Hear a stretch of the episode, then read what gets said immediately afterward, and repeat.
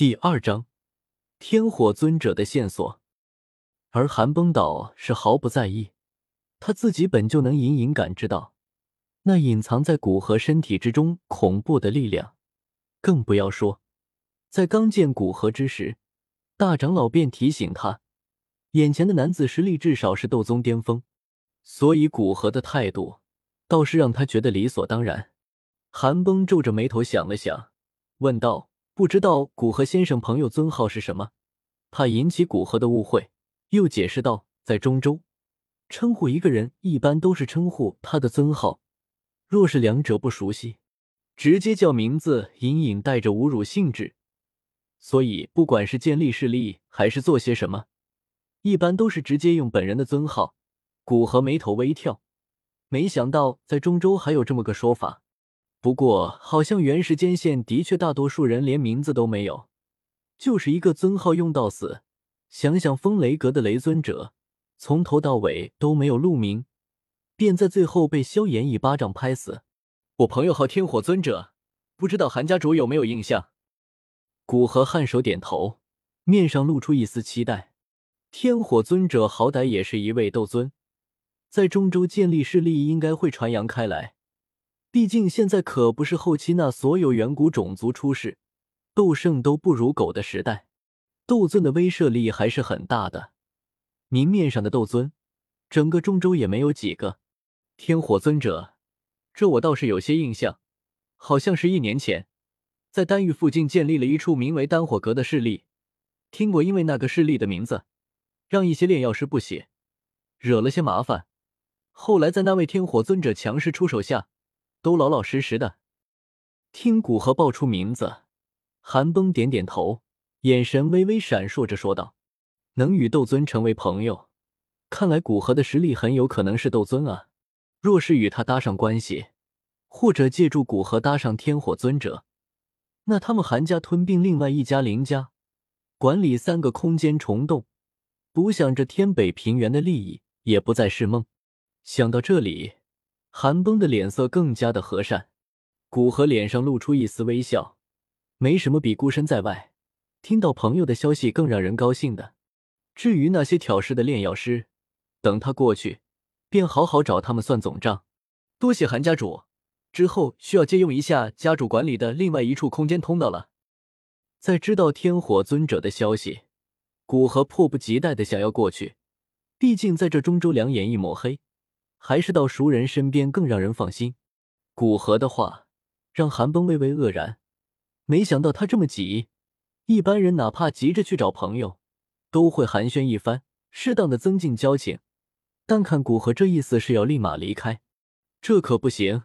古河离开了，他上那去找这么好的机会，吞并林家，独霸天北平原的机会就在眼前，他可不能放跑。古河先生。天火尊者就在中域，可以不用这么急着去。而且好不容易来一趟我们这天北平原，若是不好好招待一番，别人岂不是说我们韩家不知礼？韩崩脸上挂着热情的笑容，对古河说道：“当然，虽有有些被前景迷住了眼，但基本的理智还是存在的。不敢强迫古河，否则，说不定韩家没崛起。”反而在今天，因为他的鲁莽而被灭了。韩家主的好意我心领了，但我现在就想去我朋友身边，还请韩家主见谅。古河脸上的笑容寡淡了下来，拒绝道：“对于韩崩能给他天火尊者的消息，他很感激，会在离开前给他报仇，但是却是无法让他更改决定。太可惜了，下次古河先生有时间过来。”一定要让韩某尽一尽地主之谊，能成为家主，韩崩情商无疑极高。见古河完全没有兴趣，只能抱希望他下次来招待好他，或者说打听好中玉丹火阁的情况。等到探听清楚后，主动过去结交。一定，一定。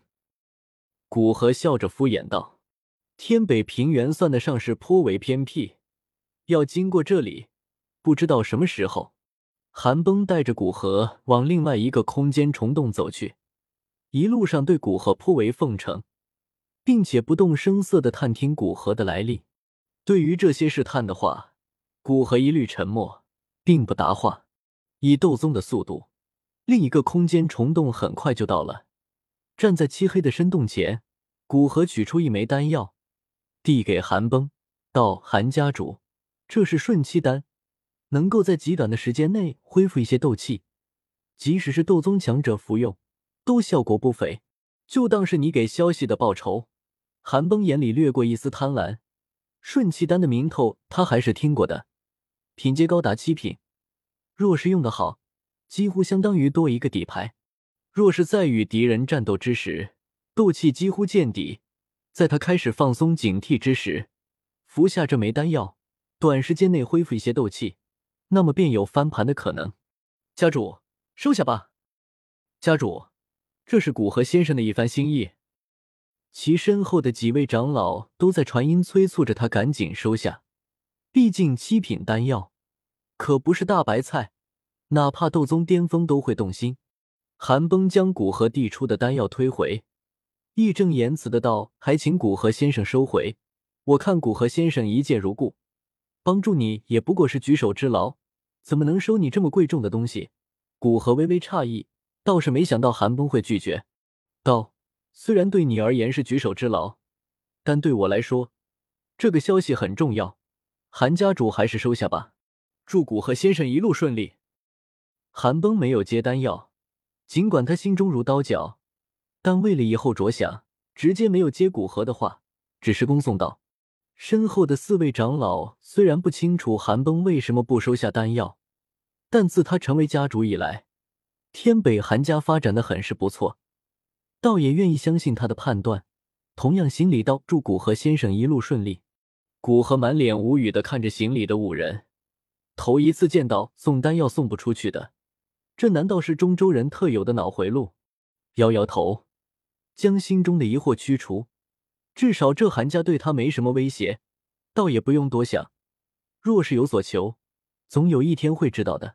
多谢几位，我走了。以后若是碰到麻烦。可来丹火阁找我。说完，古河便转身投入那巨大的漆黑通道之中。